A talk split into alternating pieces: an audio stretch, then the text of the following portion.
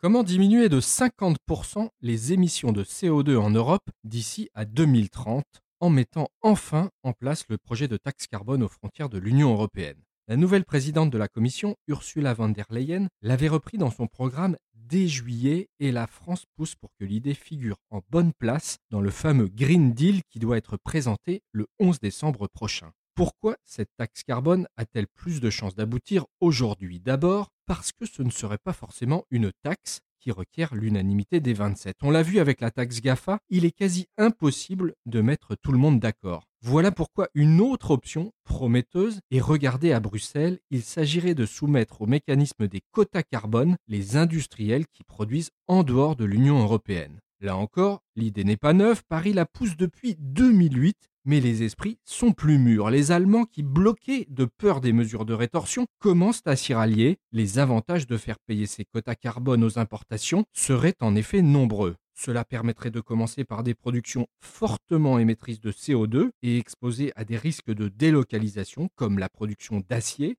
avant une extension progressive à d'autres secteurs. Cela réduirait les fuites de carbone, à savoir l'augmentation des émissions de CO2 via les importations, et cela rendrait la concurrence plus loyale. Le problème a longtemps été que le prix de la tonne de CO2 sur le marché européen était trop faible, moins de 10 euros jusqu'en 2018. Il a atteint aujourd'hui 25 euros, ce qui rendrait le nouveau système assez efficace. Face à la Chine et aux États-Unis, l'Europe a l'occasion de montrer sa force, il faut la saisir.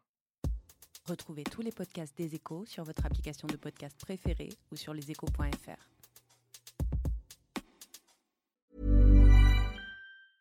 Mom deserves the best, and there's no better place to shop for Mother's Day than Whole Foods Market. They're your destination for unbeatable savings, from premium gifts to show-stopping flowers and irresistible desserts. Start by saving 33% with Prime on all body care and candles. Then get a 15-stem bunch of tulips for just $9.99 each with Prime. Round out Mom's menu with festive rosé, irresistible berry chantilly cake, and more special treats. Come celebrate Mother's Day at Whole Foods Market.